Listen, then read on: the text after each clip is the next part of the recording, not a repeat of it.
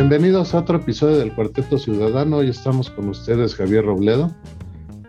Muy buenas noches. Carlos Peralta. Buenas tardes. Jorge Sáenz. Buenas noches. Y Rafael de Pina. Bienvenidos.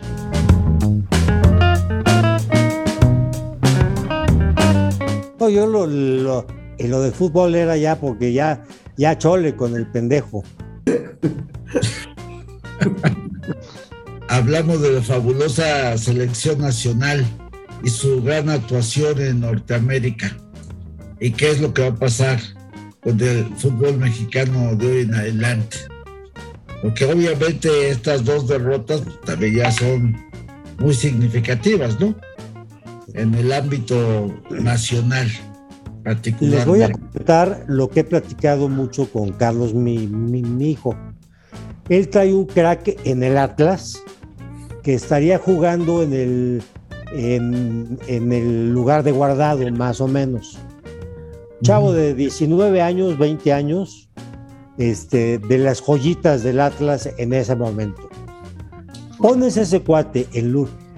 Este, dicen que Herrera en el último partido corrió creo que cuatro kilómetros. el, que trae Carlos está corriendo 11 por partido. Casi el promedio del europeo, Charlie. Sí, o sea, es un monote, eh, grandototes, etcétera, etcétera. Y, y, y, ese platicábamos, oye, ¿por qué no los llaman?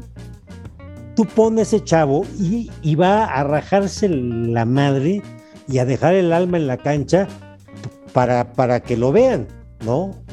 A, Herrera se cuida, se cansa, ya no es lo mismo de, de la era de antes. Pero la respuesta que le dio un visor, dice, es que no tiene presencia. ¿Por qué? O sea... O sea, no tiene nombre como el de Herrera, bueno, pero si no los llaman, pues cuando van a tener presencia? ¿Presencia física o de nombre, Charlie? No, presencia de nombre, presencia mediática. Correcto. ¿Tú sabes quién es Jeremy Márquez? No. Lo más seguro es que no. Pero sí sabes quién es Herrera y quién es Guardado y. ¿No? ¿Y quién es Jiménez? Y este. no, ese Jiménez es el único que es. Ese que está dando el ancho.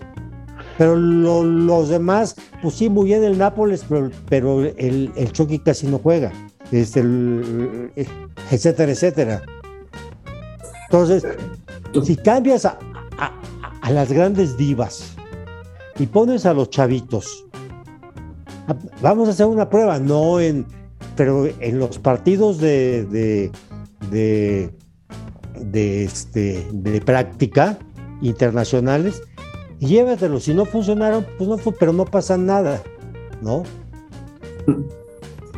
Tienes Esa es una opinión de que, puede hacer. Este, mi percepción es que sí lo han hecho, Carlos. Este, que ya ha habido dos o tres juegos donde no, no llaman a los europeos y ponen a puro, ahora sí que chavo nuevo.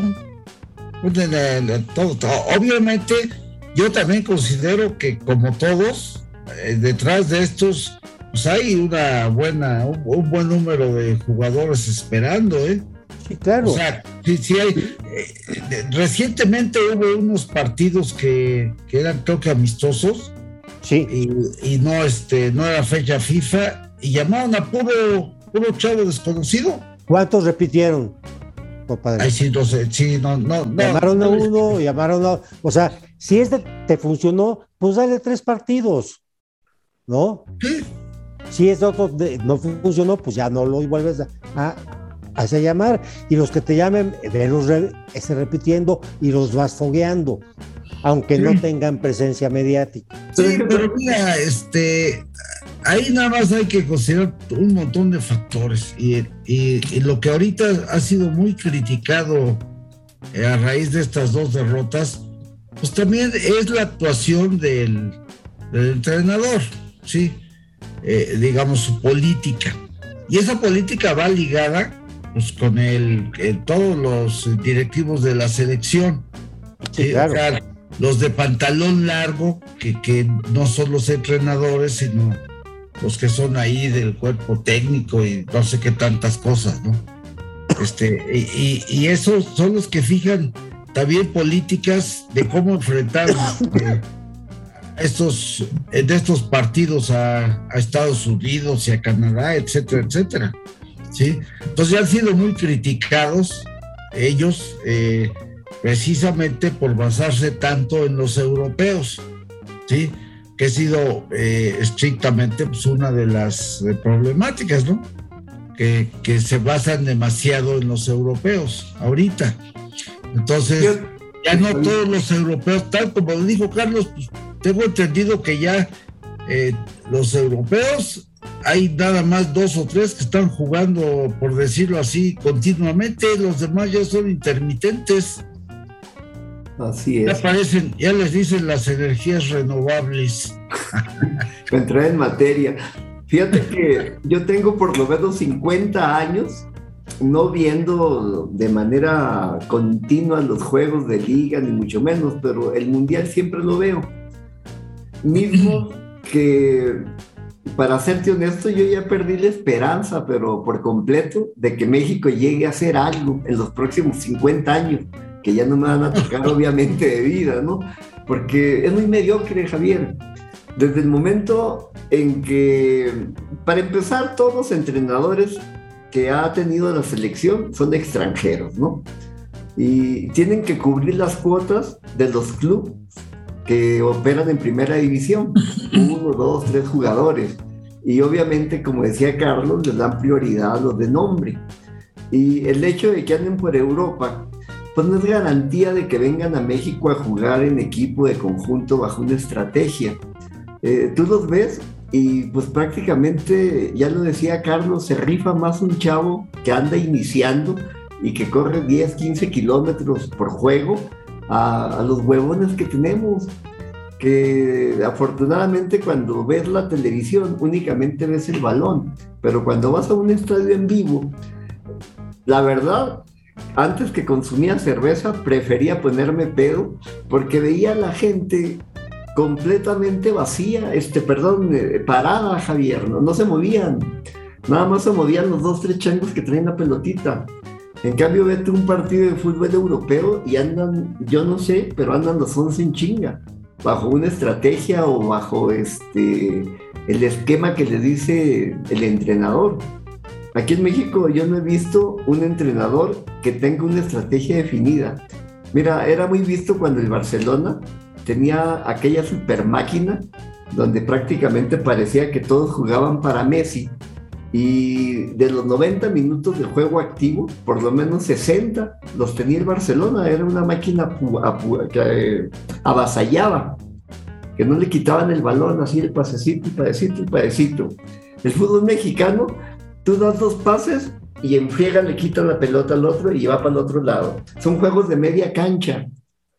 Entonces, pues estoy yo muy decepcionado del fútbol mexicano. Yo no, no sé cuándo vaya a suceder algo que por lo menos, este, aunque sea ya viejito en silla de ruedas, más de lo que ya estoy, pueda ir al Ángel a, hacer un festejo de adeveras. Oye, pues por lo menos el, este, para el Mundial de Qatar, este, digo, ya, ya, primero hay que ver si vamos y, después ver, ya, ya, ni siquiera pensar en que puedes llegar al quinto partido famoso porque no veo cómo.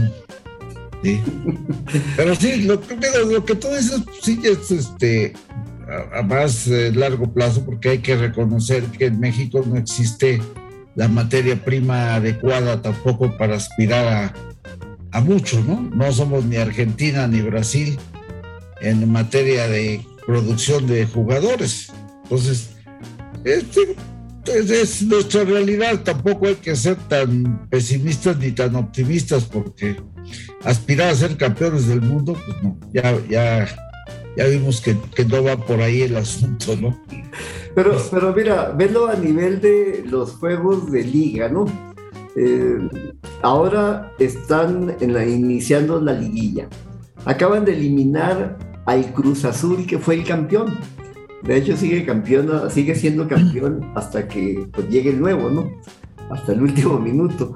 Pero, ¿cómo explicar el hecho de que alguien que llegó al campeonato lo eliminen, pero de una manera este, con un comportamiento ridículo, de lo- lástima de afición tan buena que tiene el Cruz Azul, la decepción que deben de tener. Les ayudó mucho el campeonato ese que tuvieron, ¿no? Para subsanar a no sé cuántos años de ayuno tuvieron antes de, de ser campeones. Pero así es, el, así es el fútbol de México. Aquí entre estos ocho, yo veo difícil que haya alguien que pueda ser como el favorito. El favorito pues se da por tradición de que si yo por ejemplo lo va al América, pues yo quisiera que ganara el América. Pero este, no porque tenga los merecimientos ni mucho menos, ¿eh? Aquí puede ganar cualquiera. Simista que tenía más de 50 años, o tengo 50 años viendo el fútbol a nivel mundial sobre todo, y los juegos finales de liguilla, y, y no veo ningún cambio en, en- en el estilo de juego de México Ajá. y en la falta de oportunidad por las cuotas que tienen que pagar de poder a cada club. Y cada club, pues la selección debe tener dos o tres integrantes. Y obviamente, como decías tú en tu, en tu intervención, pues participan los que tienen nombre, ¿no? Exactamente. Yo, yo pondría una hipótesis sobre la mesa. Yo creo que a México y a la afición mexicana, los que no han entendido que para bien o para mal sancionaron un grito, ¿no? Y ya, y ya, es, y ya es delito. Entonces, bueno, pero la gente no lo ha entendido. ¿Qué pasaría si no vamos al Mundial? Y todos los que compraron un boleto se quedan con el boleto y van a tener que ir y no van a ver a México. Yo creo que sería muy bueno. Obligaría a un replanteamiento del comportamiento de la gente, del comportamiento de los directivos, del comportamiento de los entrenadores y del comportamiento de las televisoras, que son en gran parte los culpables de todo esto. Cuando empezó el grito, Charlie, tienes eh, apoyo en lo que comentas. Eh, las, las mismas televisoras lo propiciaban. Entonces, Claro, sí. Se creó un monstruo que ya como lo detienes. Era un grito simpático que empezó en Guadalajara con el Atlas y se hizo chistoso, ¿no? Pues sí. Pero hubo gente que les molesta y que no es, este, este, se, se llegó a tal grado que ya lo sancionaron. Entonces, entre- si, si pones toda la, la gama de cosas que, que acabo de decir, a lo mejor le haría muy bien a México que no fuéramos. Oye, ¿cómo lo sancionaron? Perdonando la ignorancia de tu servidor sobre el tema, ¿cómo lo sancionaron, Carlos? Digo, sin que entre la gente al estadio, pagaron un, un partido que debían, eh, sancionando al fútbol la selección de las mujeres. Vean lo que hemos llegado. Un partido sin gente y entonces dijeron, "Ah, lo pagamos con la selección femenina. A la selección esa femenina que mete tres gentes, pues que no fueran las tres gentes no pasó nada. ¿Sabes también qué sucede al respecto de ese grito? Que pues ya se ha analizado, incluso ha sido tema de polémicas hasta intelectuales, la cultura del mexicano. Por poner un nombre, la palabra puto significa mucho. Eh, Sí. En términos de que tú le puedes decir a una persona en lugar de cuate, ¿qué pasó putito? ¿Qué pasó? mi-?" O sea, es un término que tiene como más de 10.000 definiciones para decir lo mismo. No significa una ofensa sexual o que tenga Es que como, ver con como- tema. como el güey. Ándale, Hola, güey, este güey, vamos con el güey. correcto. Pero el resto del mundo no lo entiende. No, así. no, porque para ellos literalmente la palabra significa pues lo que es, ¿no? Literal, como Sí. dice el diccionario. Pero aquí Y ahora, como dices tú, los mismos que lo propiciaron, ¿no?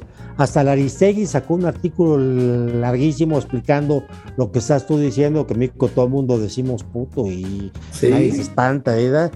Y está bien, o sea, nosotros mismos lo propiciamos, pero si el mundo ya te sancionó, pues hazle ahora ver a toda la, a, a toda la naquiza que tienes, eh, este, sí, en serio, Oye, Eh, solo no gritan vale. los del, solo gritan los del América, por eso de la no, los del Cruz Azul No, son solo los gritan, peores, solo gritan los de Morena. los del Cruz Azul, Los hijos, Los de Morena. del peje son los que son los que gritan eso. pero se lo gritan a su papá, entonces eso no tiene chiste. Es que esa palabra acompañada de la ola y en un estadio lleno, la verdad, es impresionante, ¿eh, Charlie? Claro, sí, sí, tocado En alguna final este, ver cuando empiezan a hacer la ola. ¡eh! A mí ni, ni me molesta, ni me asusta, ni nada. Pero sí entiendo que si el resto del mundo ya te sancionó, pues acata las instrucciones. Si te dicen en esta carretera puedes ir a, a 120 y te agarran a 180, te van a multar, te van a sancionar, ¿no? Eso se Eh, lo estás diciendo a alguien que trae 27 multas de un viaje reciente. No Exactamente. puede ir. Es que, Pero nunca tan caras como la que me, me pusieron a mí.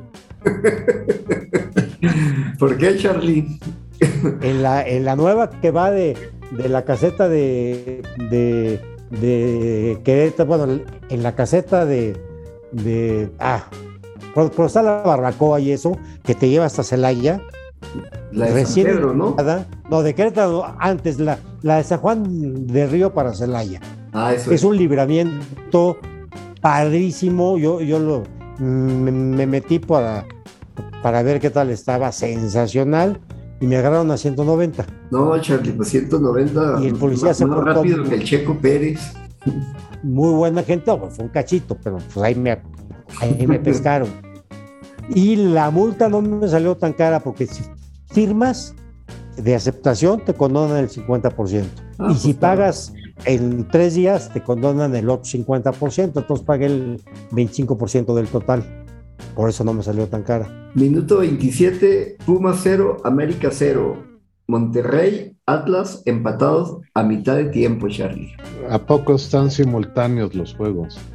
Empezaron con una hora de diferencia. Pues, pues si quieres, este, puedo iniciar el tema que tiene que ver con mandar a Seguridad Nacional todos los contratos que el gobierno federal decida, el famoso decretazo que recientemente acaban de hacer oficial eh, en el diario, en el diario oficial, obviamente. Y a mí me parece sumamente delicado porque pues al rato hasta el papel del baño, la compra de papel del baño, lo, lo van a hacer por seguridad nacional, dado que con eso los militares y el presidente lo van a utilizar para sus necesidades. Pero, perdón por eso, pero al final de cuentas, la cantidad, de, por ejemplo, el ejército mexicano, el heroico ejército mexicano, eh, hoy en día es la empresa más importante del mundo con más de 300 mil millones de pesos que tiene a su cargo, o que ha ejercido, o que va a ejercer, ahora también que le quieren dar lo de las medicinas, ya quieren que el ejército también controle los medicamentos. Entonces, aparte de las tres grandes obras, que en teoría el presidente utiliza de anzuelo para emitir tal decreto, de que no lo estén balconeando en programas de televisión, de que hay tlapalerías que andan comprando millones de pesos, contratando tractocamiones, etcétera, eh, de inmediato pues viene el discurso de nuestro general, secretario de la defensa, donde pide que se le dé el respaldo a la transformación. No, no escuché yo que dijera la, la 4T, pero era muy obvio que pedía el respaldo de los mexicanos a la transformación que está impulsando el gobierno.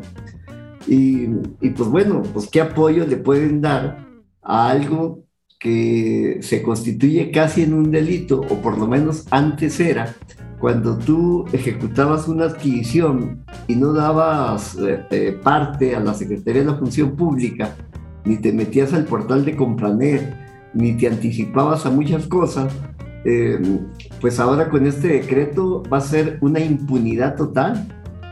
Ya vas a poder comprar lo que quieras bajo el esquema de seguridad nacional o, o, por intereses de la nación, que en algunos casos lo preveía la ley de adquisiciones y es información reservada. Ya tú no vas a poder pedir información al respecto. Entonces, este, pues yo no sé qué va a pasar con nuestro querido México. No, pero yo creo que aquí mezclaste dos cosas que hay que separar un poquito, desde mi punto de vista, uh -huh. eh, separarlo, porque eh, recordemos una, una cosa que, que, cae un poquito en lo simplista. Desde el inicio de este régimen, este, se ha intentado siempre mandar eh, a base de, decretos o de acuerdos, como lo, trataron de hacer con la parte energética también, eh, cuestiones que son netamente anticonstitucionales, ¿sí? Lo agarraron como un eh, método, un sistema. al principio yo creo para ver hasta dónde llegaban, ¿sí? Hasta que empezaron a, a tener reacciones en el caso energético que pararon todo, está judicializaron todos esos intentos, ¿sí? Y desde luego que si ustedes recuerdan, bueno, pues este era también métodos para que ver hasta dónde la Suprema Corte los apoyaba. de alguna forma eh, para mí no es nuevo el que intenten hacer cosas anticonstitucionales porque lo han estado haciendo desde el principio. Esto como que dices, no tiene. Ahora, eh, la parte simplista realmente es, es nuestra realidad. Pues es, la cuestión también platica que es un tácito reconocimiento a la incapacidad de ejecución de este tipo de obras porque ni están preparados ni tienen los elementos totales y entonces se encuentran, eh, sobre todo en el caso del tren Maya, pues con que empiezan a, este, a tener un montón de obstáculos en todos sentidos con los permisos, ¿sí? porque también ahí, más que permisos, perdón, son las evaluaciones de impacto social e impacto ambiental, ¿sí? Eh, que, que, que, eso tiene un procedimiento, un proceso y que puede tardar, y no nada más eso. Este, si ustedes le agregan las reacciones de muchos de los habitantes de ahí, este, de la zona por donde va a pasar el tren, pues ya también se han opuesto Sí, ya también le ponen trabas. Entonces, realmente es hasta burdo lo que tratan de hacer, de que quieren saltarse todo eso para poder decir yo este eh, lo puedo hacer porque esto para mí es seguridad, aunque no tenga el más mínimo argumento para que sea. De hecho, por eso ya hubo este el, de transparencia, ¿cómo se llama? El Instituto Social de Transparencia. El este, INAI. El INAI, gracias. Ya dijo que va, a poner una controversia constitucional. Exactamente. Antes fue la COFESE, ahora son esos, no dudo que pudiera haber otros, ¿sí? Y, yo, lo personal, eh, para no ser muy larga mi intervención, siento que así debemos de hacer. O sea, eh, todo lo que somos la sociedad, eh, cada vez que hagan intentos de este tipo, tenemos que pararlo, a ver cómo le hacemos, pero hay que pararlo, no hay que permitirlo de alguna manera, porque en el momento, aún cuando faltan solamente tres años, en el momento en que ya, ya no haya ningún intento por parar este tipo de decretos, ¿sí? pues este, este señor va a poder hacer de las suyas, ¿sí? No nada más en esto, sino en, otro, ¿sí? Y el otro tema sería como tratarlo un poquitín aparte, el que tocaste tú, que es ya la intervención política del, del ejército, ¿no? Eh, yo diría que ese podemos tocarlo un poquito aparte. Sí, aquí en este debate, ¿sabes quiénes no han aparecido que deberían estar luchando con todo contra estos, los partidos de oposición, los políticos de oposición, calladitos. O sea que el futuro de este país se ve padrísimo con estos dirigentes políticos que tenemos en la oposición. Estamos en manos del Obrador y de lo que quiere hacer y no hay nadie que tenga la fuerza para poder participar en una elección que esté haciendo algo para contraponerse a estas cosas. Oye, Rafa, fíjate que tengo yo una teoría que en cuanto a la oposición, eh, se ha demostrado que hoy en día quien se lanza de opositor inmediatamente entra a la caballería, ¿no? Antes era Santiago Nieto, ahora va a ser Pablo Gómez. ¿No será que los opositores fuertes se estén reservando para sacar la cabeza ya cuando venga la época de los destapes y hacer campaña. Yo, pienso que pueden salir peces gordos. Aquí en México hay políticos muy importantes. Pero la contrapregunta que te hago yo a ti es, ¿tú crees que si seguimos así en dos años, alguien va a poder ser opositor en las elecciones presidenciales, por ejemplo? Vamos a acabar como Nicaragua con los este, opositores o escondidos o en la cárcel. Y, pues, eh, la acción política debe ser permanente entiendo lo que estás diciendo, pero la verdad es que yo no creo que el camino para parar a esta gente sea esconderse y cuando vaya a hacer la elección salgo.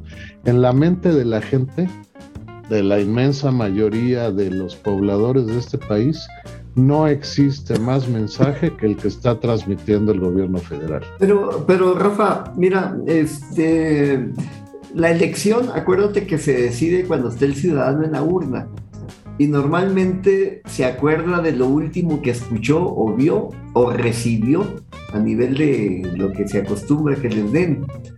Entonces, este, tres años, como ha sucedido algo inédito en este país, de que haya los famosos destapes, pues yo creo que a lo mejor están guardando prudencia los partidos y actores políticos que quieran participar en 2024 y están dejando que, lástima que cuando lleguen a ese momento, pues ya la planadora de este tipo, pues ya no les va a dar tiempo de nada y, apoyo tu comentario de que va a suceder algo similar a lo que hizo Ortega. Tú insistías la semana pasada, Jorge, en que ya el tema no es si la Sheinbaum queda o no queda, sino que estamos en un proceso para reelegir al observador. Nadie va a decir nada hasta dentro de dos años. Yo creo que eh, lo que dijo ese Javier es muy riesgoso y altamente preocupante. El, problema de que estén agazapados los de la oposición es que pase uno. Con el primero que pase ya nos fregamos, ¿no? Con el primer decreto que lo que acaba de comentar Javier es muy cierto, ¿no? Espero que, hagan, que se muevan, que pase algo, porque con uno que pase ya nos llevó la fregada más de lo que nos está llevando.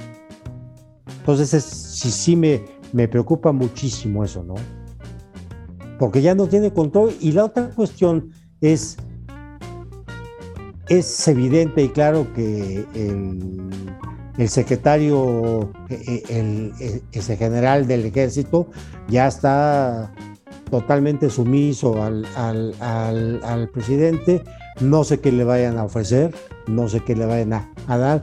Hoy leí algo, alguien dijo que, que, a lo mejor es otro candidato para la presidencia y regresar a los regímenes ese, militares. Bueno, yo, yo no lo dije, algo oí en la televisión. Hombre, eso sí sería un retroceso peor que el peje, imagínate. ¿Sí? E, e, ese regresar. Pero yo quisiera ver, yo, yo vengo de familia de militares, ya no de los que yo conocí, ya no, ya, ya no queda nadie. Pero pues este, este, si tuviera una cuija, les preguntaría a ustedes qué opinan de lo que está pasando. Pues. ver al ejército lamerle los, las pelotas al señor de Palacio está cañón. deja decirte que este sí, pero tampoco es novedoso. O sea, siempre los generales del ejército le han hecho la barba al emperador en turno. Siempre se han plegado más o menos al discurso presidencial. El tema es que aquí hay una clara intención del observador de corromper al ejército, dándole una cantidad absurda de dinero. Jorge dice que es la empresa más grande del mundo. Yo no creo que sea tan así, pero desde luego en México pues sí puede ser que ya sea la empresa más grande, ¿no? Y donde hay mucho dinero, hay mucha corrupción.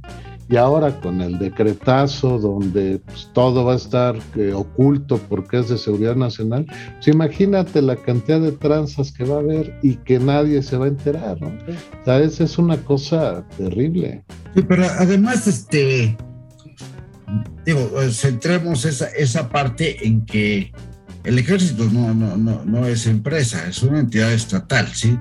No lo puedes comparar, digo, es el ejército de Estados Unidos maneja yo creo que muchísimo más dinero en armas que, que este, ¿no?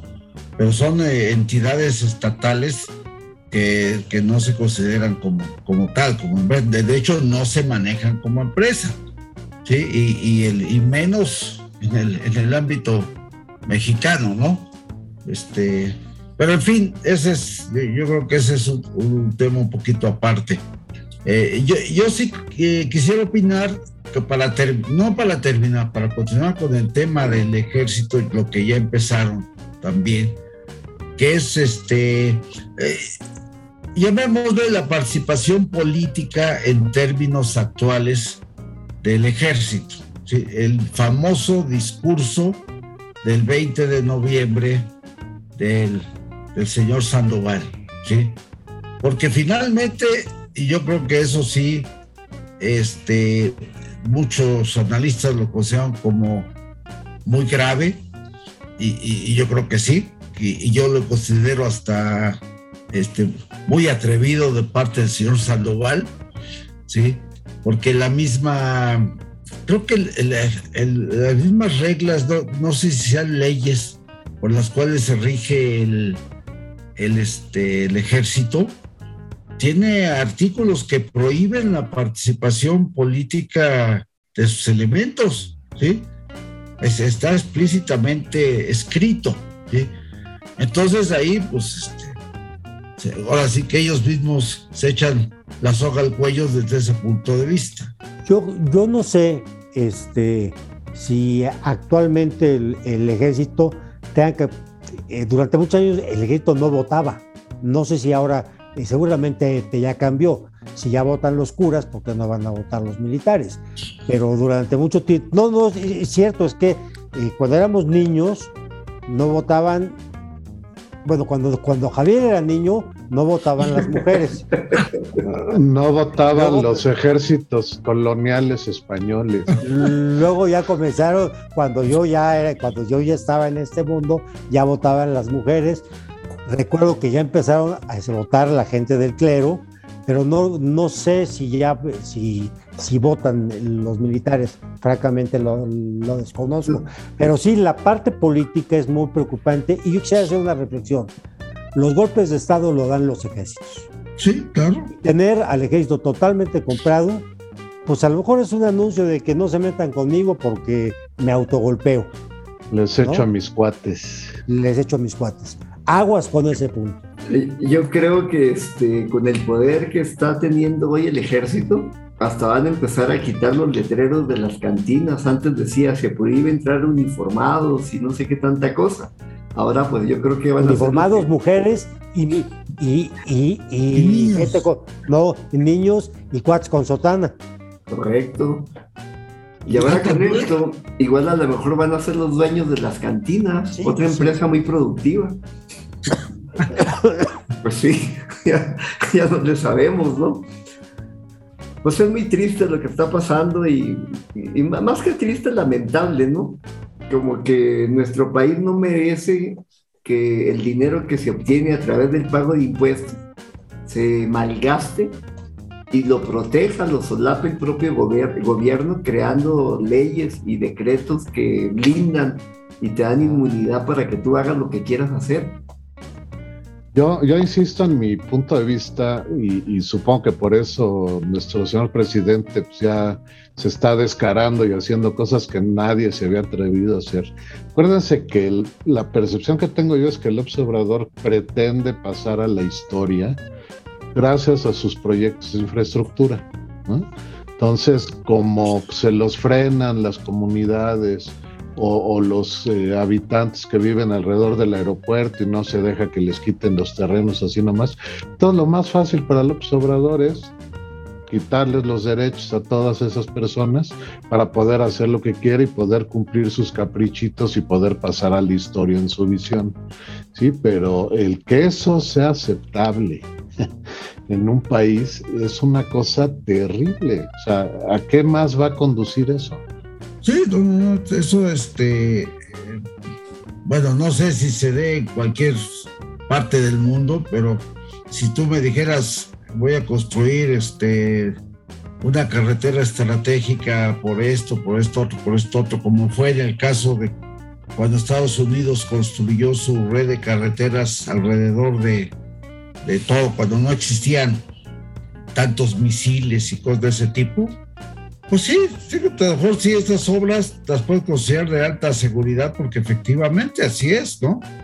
Hay obras que sí son, que pueden eh, ser prioritarias, pero este, estrictamente el tren Maya, ¿dónde le ves lo prioritario? Digo, no, no bueno, ni, ni, ni dos bocas que tú dijeras, vamos a quedar sin, sin gasolina, pues oye, es no, no es este en lo absoluto. No, no, no es. Yo creo que es la incapacidad que han tenido en la ejecución de obras en los calendarios que ellos habían propuesto. Esa es la realidad, ¿sí? Y ahora andan buscando métodos de a ver cómo aceleran sin que nadie los detenga. Así de simple. Pero para eso pues, se, lanzan con estas ideas que dices, puta, otra más de las famosas serie de ocurrencias del peje. Y esto en realidad demuestra la inhabilidad política que tienen, porque son incapaces de convencer a nadie de sus proyectos y por eso se arman estos desmadres que se arman, ¿no? Porque en cuanto empiezan con algo, pues mucha gente, especialmente si vas a ser afectado, pues se quejan y protestan y se amparan, pues porque te están perjudicando de a gratis, ¿no? O sea, nada más falta que este eh, joven, le iba a decir de otra forma, que nos gobierna, declare a las vacunas como de seguridad nacional para que los niños con cáncer no puedan protestar, ¿no? Es lo único que falta. Es que, fíjate, Rafa, retomando lo que decía Javier, eh, igual los tres proyectos importantes que significan para el presidente que se concluyan en, su periodo de seis años, pues el decreto lo debió haber circunscrito únicamente a eso, estos tres proyectos en particular, claro. de seguridad nacional y listo. Pero así como lo deja abierto a nivel de gobiernos estatales, presidentes municipales, pues ya deja la carta abierta para que haya una impunidad total. También, también eso, Jorge, es ya un, un método como, pues, ya conocido por todos nosotros. Sí, y lo primero que hizo, acuérdense, fue acabar con el aeropuerto y, y no quiso saber nada. ¿Y cómo le hace? Destruye, ¿sí? Igual, esto de la reforma eléctrica, podía haber hecho algunas modificaciones este, de diferente, ah, no, pero hay que cancelar todo. Entonces, este, este cuate para bajar una manzana corta todo el árbol. ¿Qué nos hacemos? Este, májese, ese, ya, ya lo, lo vemos en, muchas de sus acciones en este gobierno. Esa es la realidad. Sí, sí es no en absoluto que, que en esto trate de una vez, ¿sabes qué? Todo lo que sea estratégico, que yo diga, va para atrás. Yo, perdón, va para adelante. Carlos. En otro orden de ideas, y, pero va hacia lo mismo, ¿cómo lo ven de, salud? No sé si vieron la foto en donde está sentado en la Casa Blanca con las manos así, y un doctor me hizo ver, dice, verle los dedos totalmente luxados por artritis. Yo ni me había, ni me había fijado en eso. Dice, su, salud es muy mala, cómo camina, cómo está, se ha ido jorobando cada vez más. Y yo no había visto esto de las manos que están totalmente, este, dice, los dedos ya, ya están luxados. Eso te puede llevar a un deterioro rapidísimo de otras cosas si no le controlan esa artritis bueno, tiene un deterioro mental, está totalmente fuera de la realidad y eso no tiene nada que ver con si tiene artritis o tiene... No, no, pero el deterioro eh, mental es un producto congénito y eso es... Eh, fíjate que yo lo asocio más con lo que ha venido comentando Javier desde hace tiempo de que le falta mundo. Para mí es un tipo acomplejado, es una persona que se siente, ve, ve la actitud cuando se enfrenta en un mitin en Iztapalapa o en algún pueblo del interior de la República, es otro presidente. Está completamente desbordado y posesionado de lo que está diciendo, hasta habla de corrido, grita y se expresa de lujo. Y en cambio acá, cuando ya llegó a, pues a un lugar donde tiene que comportarse como jefe de Estado, pues se arruga, ver la personalidad del Justin Trudeau y el mismo Biden, con toda y la edad, estaba a un día de que le hicieran una intervención o un estudio. Y el señor... Como si nada. Como si nada. ahora, la, foto, la foto esa del sillón que mencionas tú, Carlos, es patética, ¿no? Se ve chiquito, chiquito, chiquito en el sillón, así como este, yo qué hago aquí si ni me pelan este par de canijos, El lenguaje corporal es patético, estoy totalmente de acuerdo con eso. O sea, su lenguaje eh, corporal este, eh, se da lástima. Pero yo me, me refería más que nada al estado de salud. La mental es la reprobó desde que nació, entonces eso no hay problema. Pero la salud física, o, sea, se, está deteriorando. A ver si nos llega. Pues sí, ojalá que sí, porque imagínate si muera, ¿qué va a pasar aquí? Mira, eh, les va a hacer versus todo, no, no, un desmadre. Fíjate que ojalá que fuera así el, tema, y esto si quieren, luego platicamos si lo dejamos o no. ¿Vieron el discurso del secretario? ¿Han visto al menos algún video?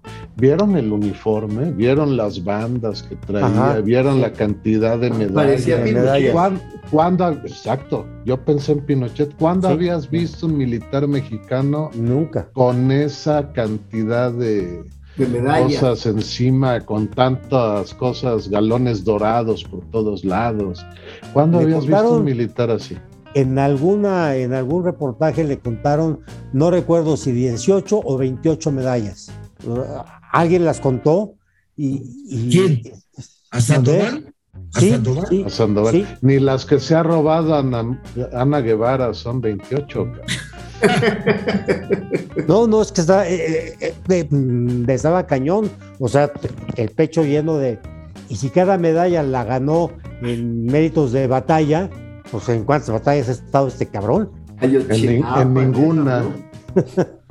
¿En cuántas ha estado? En ninguna. ¿Cuáles batallas hay en México más que de repente balaceras ahí? Pero gracias a eso, mi querido Charlie, hoy en día en redes sociales eh, aparece como el chico medallas sin albur. Exactamente. ¿Cómo que sin albur? Eso, sí, sin albur no se entiende nada. Oye, otra, otra cosa importante, yo creo que con el tema que estamos hablando, sí vieron la. Hay una propuesta para modificar, supongo que es la ley orgánica de la Secretaría de la Defensa, para crear una jefatura del ejército que dependa del secretario. Por eso estas interpretaciones, Javier, que tú decías que no, pero estas interpretaciones de que están tratando o convirtiendo al menos parcialmente en empresa la Secretaría de la Defensa, pues van teniendo este apoyo, ¿no? Ahora resulta que abajo de él va a tener a dos personas, el secretario, uno que es el jefe del ejército y otro que es el administrativo o administrador de todos los bienes y contratos asignados al ejército. Entonces, ¿eso qué onda? Bueno, pero eh, caemos un poquito en los detalles ya de administración pública, ¿no? Porque, bueno, ni, este, bueno, estrictamente Pemex, por ejemplo, por eso se le, se le ha llamado pues, que es una empresa de Estado, pero sí se clasifica como tal, ¿sí? Productiva de Pero, por ejemplo, en épocas de, antes de que todo este desmadre pasara, pues comisión pues, era una, eh, una, era una paraestatal así vulgarmente. Se le conocía y, tenía una regulación independiente. Y uno de los grandes problemas de México, eh, a través de siempre, hasta que empezaron a cambiar estas secciones el sexenio pasado, era precisamente que, que, este, que no eran medibles productivamente. ¿sí? Eh, y ese es un problema porque muchos de los países socialdemócratas europeos, la mayoría, pues este, tenía empresas tipo Comisión Federal, que eran estatales Sí, sobre todo en la parte eléctrica y algunas en la parte también de, de, aceite, del petróleo, sí. Eh, pero ¿qué sucedía? Allá sí los medían y tú no dabas resultados y, aunque fueras cuate del precio te corrían, porque así era, tenías que ser productivo antes que otra cosa, aunque fueras de acá. Aquí no sucede eso, nunca sucedió. Igual era productivo comisión o, o Pemex, o sea, a ti te pusieron ahí a administrar una pseudoempresa, pero si tú tuvieras principios de empresa, pues tienes que dar resultados eh, concretamente de cifras buenas, ¿no? ¿no? puedes estar en números rojos toda la vida ni nada. Entonces, sí, hay, hay, cosas que, que, habría que distinguir muy bien, porque este, yo no conozco todavía, si menos el, que el ejército se fuera a comportar como con principios de empresa, está, difícil, ¿no? no parece. No parece, sí. Pues no tiene estructura, Javier, para empezar. No, pero se la van a crear, como dice Rafa. Sí, sí, sí. con, esa... Habrá que ver qué, habrá que ver cómo lo miden, qué resultados, qué.